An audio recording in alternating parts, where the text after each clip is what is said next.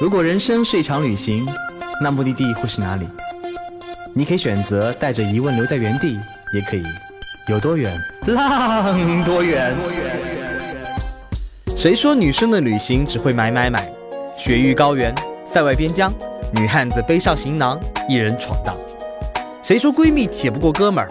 路上的风景再美，也美不过与你在镜头前的灿烂笑容。一整个三月，我们把节目送给褪下裙装去远方的你们。本节目由颠覆传统的青年旅行公司稻草人旅行联合喜马拉雅电台共同推出。欢迎收听最新的一期《有多远浪多远》啊！这里依然是三月份的女生特别节目，我们请了很多很多勇敢的女性来聊聊她们旅行的故事。我们今天这一位女性呢，就是一个非常勇敢的妹子。好像妹子好像不太不太对哦，有什么问题吗，老是个女哥？汉子。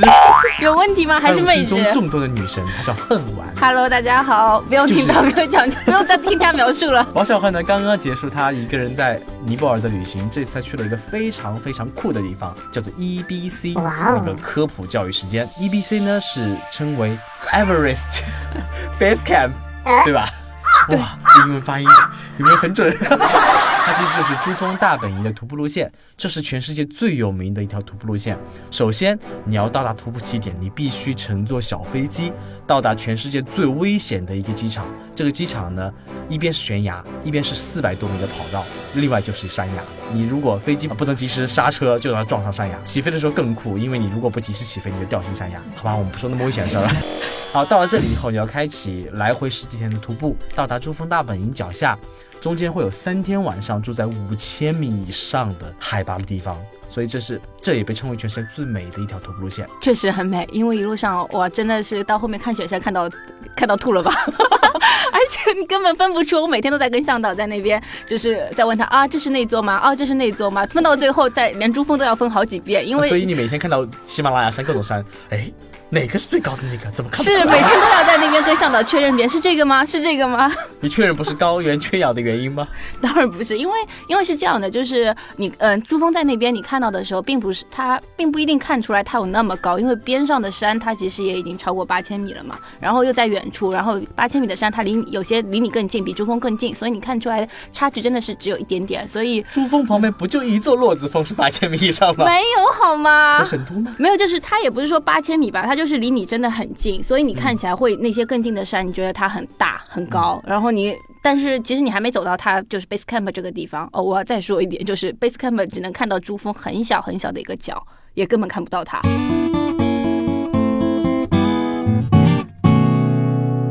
嗯，哎，所以这条路线在你心中长草长了多久了？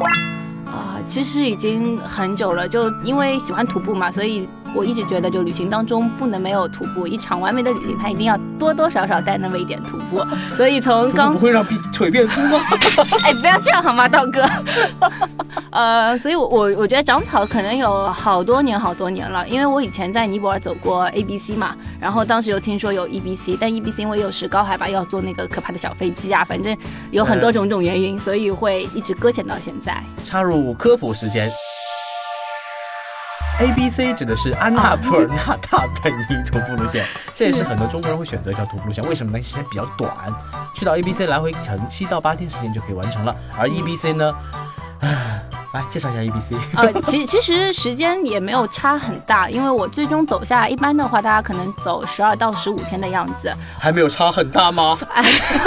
还好算是不太好吧。然后呃，A B C 的话体育老师教的数学吧 A B 请问 C 十五减怎么没八等于多少？呃，哦，真的这样算起来的话，还差的有点大吗。是呢。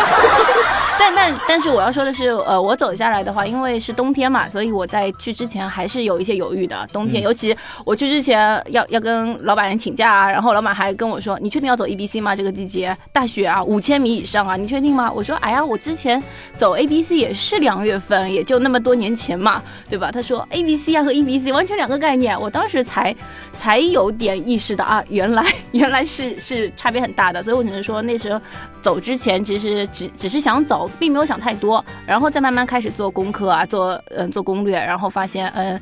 一般可以走完的话，其实十二天，就从卢卡拉，呃，从加德满都出发坐小飞机，然后再回到加德满都，十二天是一个比较基础的一个行程。所以我最后走完的话，其实就中间少停留一天，用了十一天就走完了。所以为什么选择这个时间段，就是有可能大雪封山的时间走？当然有一个原因我知道，因为你在尼泊尔带队，所以可以利用 免费的来回机票，对吧？何止免费来回机票，还有一个，嗯，怎么讲？一定要说吗？那个原因可以啊，就是就是是在假期用不完的。很多人想喷，想跳出这个那个那个话头来打你一顿，我觉得。可是真的是用不完，所以为什么不能假期？就就你也知道，就很苦逼嘛。上平时上班，然后有各种调休啊，有各有各，因为我们 各种调休，就因为平时用的假期全都是在加班，用加班的假期来调休，然后等到年末要清假的时候，发现我靠，我还有三十几天的假，那该怎么办？十几天啊！这里啊，那个做一个小广告，稻草旅行每年第一天就第一年就有十五天年假，每多一天，每多一年多一天。是我这叫什么样的公司？到底是？是啊，所以家里用不完嘛。所以而且就是尼泊尔这个国家，我也特别喜欢。然后这次又去带队，带了也是带一条徒步路线，所以我觉得蛮适合我的。然后带的徒步路线带完之后，我就想剩下肯定也要在那边再玩一玩嘛。到底去哪里？然后还有一个比较关键性的原因是，呃，前阵子放的那个《绝命海拔》嘛，然后《绝命海拔》也就是拍的拍的那一段就是风景，尤其是呃说出来大家不要不要怪我肤浅了，就是尤其看到他那个吊桥，就是进呃徒步中间要经过好几座吊桥，从航拍的角度的话是非常壮观的，因为下面就是悬就是很深很深的峡。谷，所以我当时是被这个吸引，我想，哎，正好趁着这个机会，那就去一次吧。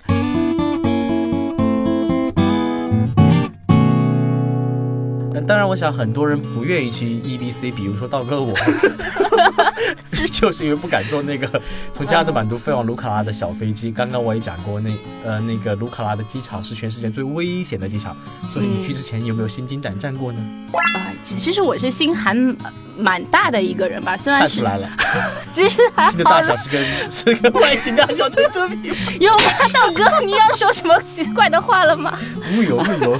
呃，我去之前其实还好，倒也没有觉得特别紧张。呃，因为嗯，虽然说是比较特别的一个机场，全世界有，我还特意百度了一下，到底有多大危险。像道哥刚刚说的，嗯，坐的时候我就抱着一个就是体验的一个感觉，因为从来没有坐过这样的小飞机。其实并不是我自己觉得紧张，很多时候可能是外界的声音，还有最身边的那些朋友。我告诉你的这些话会让你觉得更紧张。呃，买了机票也挺简单的，但上了飞机，我有一个感觉，就是它飞机真的好小，然后很简单，很简单，应该就二十个人左右吧？对的，二十几个人。然后，嗯，它呃，机场也特别的简单。本来尼泊尔的国际机场也是被列为好像是全世界倒数十十位机场之一吧？尼泊尔的国际机场要普及一下，它是中国援建的。啊，真的吗？真的。那么有说机场里面的混乱混乱程度？呃，在加德满都的。国际机场是跟国内机场分开的，对对对，八百米左右。对的，国国内机场的话，我当时呃买了机票，它是飞机是六点钟，因为所有的呃要飞到卢卡拉这些小飞机，它一定要清晨的时候，在嗯气流比较稳定的时候它会飞。然后我们我的机票是六点钟，结果嗯代理公司就跟我说，你只要五点半就去就可以，呃出发去就可以了。那机场到市区到机场通常就十多分钟的距离，那我想五点半也太夸张了吧，所以我就，所以我说真的五。点半吗？他说那好吧，那你就五点去吧。这么随性吗？特别随性。然后，但是我觉得他的话是对的，因为当我过去的时候，就机场就是一片黑压压的，然后大家门全都关着，然后嗯，只有我像我们坐小飞机的这些。六点要起飞了，五点都还黑压压。因为根本不会六点起飞，好吗？这样子的。呃，所以大家就在那边等嘛，等他开门，等他机场开门，而不是说要去坐飞机。后来嗯，上了飞机之后，还有一个让我很惊讶的一个。情况就是，他一上去是给你两一团棉花，就是空姐会拿着一个小盘子，然后里面有棉花有糖果，用来堵耳 朵。对，而且不是耳塞，就是棉花，你要自己就去拨弄拨弄，然后塞。我就看着当地人，哦，原来是要塞耳朵里面的，然后棉花塞了两个，然后再含一粒糖，我觉得哎也蛮甜蜜的，然后就坐小飞机了。然后，嗯，空姐的话，她也会跟你讲一些安全安全告知，所以还是还是可以的，但是非常仓促，讲完之后就要起飞了，嗯，但是因为是从那个加都起飞的吧，所以感觉其实并不像说你要从卢卡拉飞那么紧张和危危险，只要顺利飞出去就行了。然后大概飞了嗯四十分钟左右，就基本上可以到了，但风景真的很美。然后因为雪山都很高，你其实就在山谷里面飞，你离山很近，所以我飞着飞着，就当我突然意识发现，就是哎不对啊，我好像。离离悬崖很近，就离山体很近，马上要撞上去了，然后才发现哦，原来要降要降落了。就在这样一个惶恐呃，就是还没有做好准备的时候，它就降落了，但也降的比较平稳吧。它因为它是这样的，它除了说好到只有四百多米的话，它还有一个就是 U 型弯，你必须要在前面就是刹住之后要转弯过去，不然的话就撞上去了嘛。所以它我就当时因为我做了攻略，我就想哦要降落了，你一定要好好转个弯，安全的停下来就可以了。其实去的时候我觉得还蛮顺利的，就只是说等了可能晚点了半个多小时，我觉得蛮正常在尼泊尔。但回来的时候可能。就有点有点区别了，因为大家也知道，就是前两天的新闻嘛，尼泊尔刚刚一架嗯小飞机在山谷里面失事，是在但是是在博卡兰那边。当时那一天你正在等飞机对吧？呃，没有没有，其实我是第二天的飞机啊。心情如何？其 其。我我其实就还是心大吧，我觉得那边有那么多飞机要飞嘛，因为如果说它天气好的话，能飞总是应该没问题。它事实总是有一些意外嘛，对吧？我们都看到你朋友圈那个四十视死如归的很多。其实我是想给大家报平安啦，真的是想给大家报平安，想说我山里面有这么多人，那大家都要一起飞的嘛。呃，所以后来那天呃，因为我是提前走的，所以提前呃，就他我去所有去卢卡拉的飞机，他都是可以买一个 open ticket，就是你因为回来。的时候，有些人可能走得快，有些人走得晚。我是提前回来的，所以排队对就排上了，然后机票也改得很改改签很顺利。但是回来整个机场的氛围，我不知道是从卢卡拉回来所有的人的心情不一样呢，还是因为那架小飞机出了事情之后可能会有些不一样。嗯，大家都很期。就是很有点紧张，但是就是也不知道飞机什么时候来，所以我们那天还是一样，我是六点半我们到机场开始等飞机。如果顺利的话，基本上七点一般大一大早七点就会第一架飞机从嗯加都过来，对的，加都过来之后再把我们接回去。但我们那天等等等等了三个小时才等来第一架飞机，所以我觉得可能是跟就是刚出过事所有的安检啦，所有的起飞系统它可能会查得更加严一点，而且更有意思的是第一架先来了一架，声音很小，我们大家就所有。人都会趴趴到窗口去看看看，结果一看是一架直升飞机，然后就什么都没有。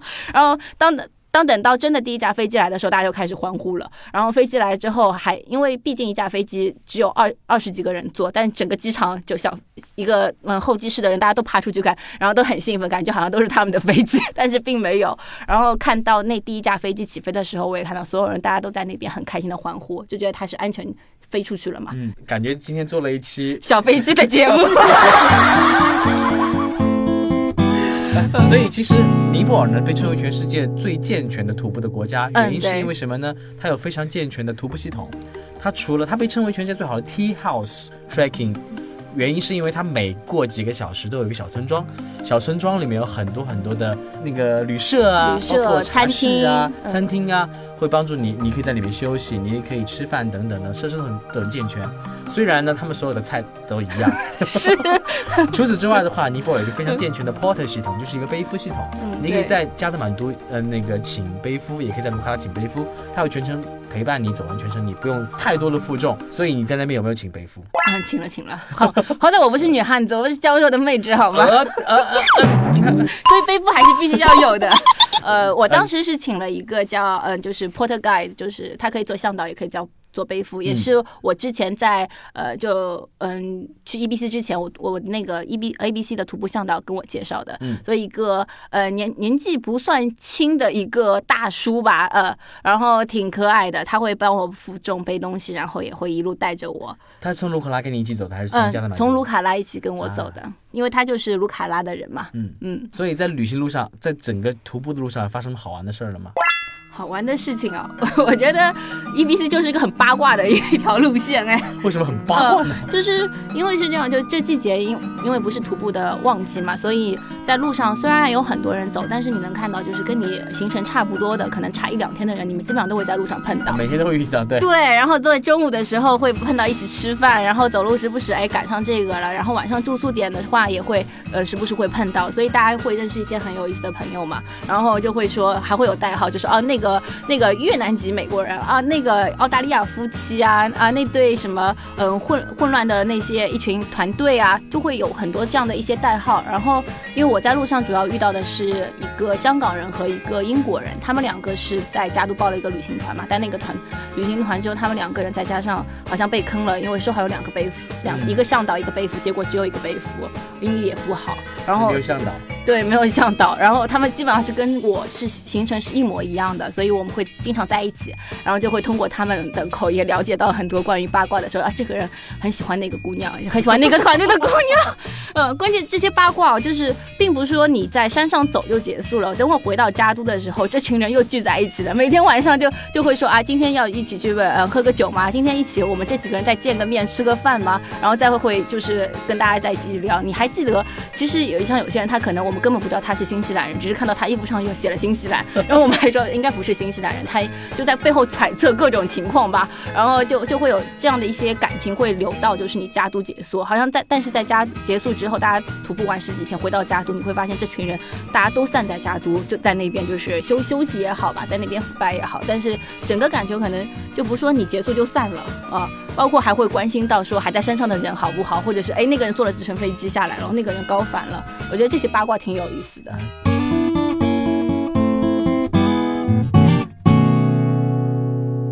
所以在尼泊尔的喜马拉雅山区徒步呢，其实它并不像很多人眼中那种每天要赶很多路啊，走很长时间嗯，是的，他每天徒步可能就几个小时时间，大量的时间又没有电视，又没有娱乐，又是找八卦了。对的，大家晚上就围着火炉在那边聊八卦，聊天。对，嗯。所以有没有出现高反这次？因为三天晚上住宿在五千米以上海拔，我是四千五百米以上就睡不着觉了。呃，其实道哥纠正你一下，就是一天了啊，一天了啊，就只有一天，后面是将近五千，没到五千啊，但超过四千五了。呃，说说实在的，我这次真的有高反，而且我我曾经还被誉为雪域少年吧，然后讲，但是这一次真的是我第一次离高反这么。近，而且嗯，头很痛很痛。在我最后一天要去 E B C 的这一天，从早到晚上，这天徒步时间的话，其实也还好。上午走三个小时，下午在照理的话，下午是三到五个小时往返那个 E B C 的大本呃 base camp 嘛，这个地方。所以就嗯，海拔是从五千，呃，是从四千四，然后到我们中午要晚上要住的地方五千一，然后再到那个 base camp 的话，是我有五千四的海拔。所以这也不是我去过最高的。高原，但是就在这一天，头很痛，从早到从早上出发就很困很困，然后脑子就开始痛，然后开始缺氧，一点力气都没有，但也就坚持下来了。我特别关心的是，你那天化妆了吗？化什么妆？我 在我记忆当中，是是去哪里多艰苦的环境都一定要化妆。这不是化妆，其实是。最基础的护肤啊，不止吧？口红是一定要画的吧？但我但但是上上最后这两天的话，我真的一点都没做，什么都连牙都没有刷，好吗？那我想那两天一定没有自拍过。哎，没有自拍，不敢自拍，根本没有力气自拍，都高反了啊！所以其实徒步路上很多时候非常的苦，非常的虐，为什么还要找虐呢？这倒是个好问题啊！要走心了吗？我们时常走是偶尔走心嘛？呃，是，就可能哦，就是去之前，我我这一次走 E B C 有一个很大的一个想法，就是呃，一个放弃，关于放弃，因为我高反嘛，真的走不动。然后，但是我后来就想到说，到底是要坚持还是要放弃？因为你走到最后一天的话，它走 E B C 是走到 Base Camp，它是一个点，还有一个叫 Kalapota 的一个，是看整个珠峰最好的地方。对的，对的，那个山顶，所以是两条路，基本上大家都会选择当天下午先去 E B 呃 Base Camp，然后第二天在凌晨的时候就也也不是太阳出来之前四点钟开始去爬那个山，然后就说看日出嘛。所以我在走的时候，我去走到 E B C 的路上，向导也跟我说，因为我们只有两个人，如果你真的出了事情会很危险。嗯，呃，我也在想，我甚至还在盘算，哎，我的保险里面有没有。有没有直升飞机这件 事情？因为真的太太太多直升飞机，看看到有太多直升飞机会来救援。呃，我想也不至于吧，好歹都在高原混迹这么多年，也不至于在这个点。雪域少年了呢。对啊，也不至于在这个点还要坐直升飞机。但是真的是头很痛，所以我边走我就觉得还好，我有粗壮的小腿，对吧？我全身唯一有力气的就是我的腿，至少能走。但是我的手和我的脑子、头根本抬不起来。所以我那时候就在想，为什么一定要坚持？坚持上去看的风景和你放弃时候你心里的愉悦到底哪种哪个更重要？因为你那天已经在 E B C 路上了，我也把我我觉得我当时我还衡量了一下，我应该 我还排除了嗯我没有高我没有脑水肿没有肺水肿，我还把我的 呃 A M S 的这些高反的这些尝试还在脑子里过了一遍，还是很理智的去对的，所以我觉得我我至少可以走到，但是我第二天我应该放弃，无论说第二天的风景有多美，或者说我第二天可能我我吃了药或者是我睡了觉可能。人也舒服了，我可以再上。但是比起我此刻我内心最真实的想法，我想说，嗯，我我想第二天放弃。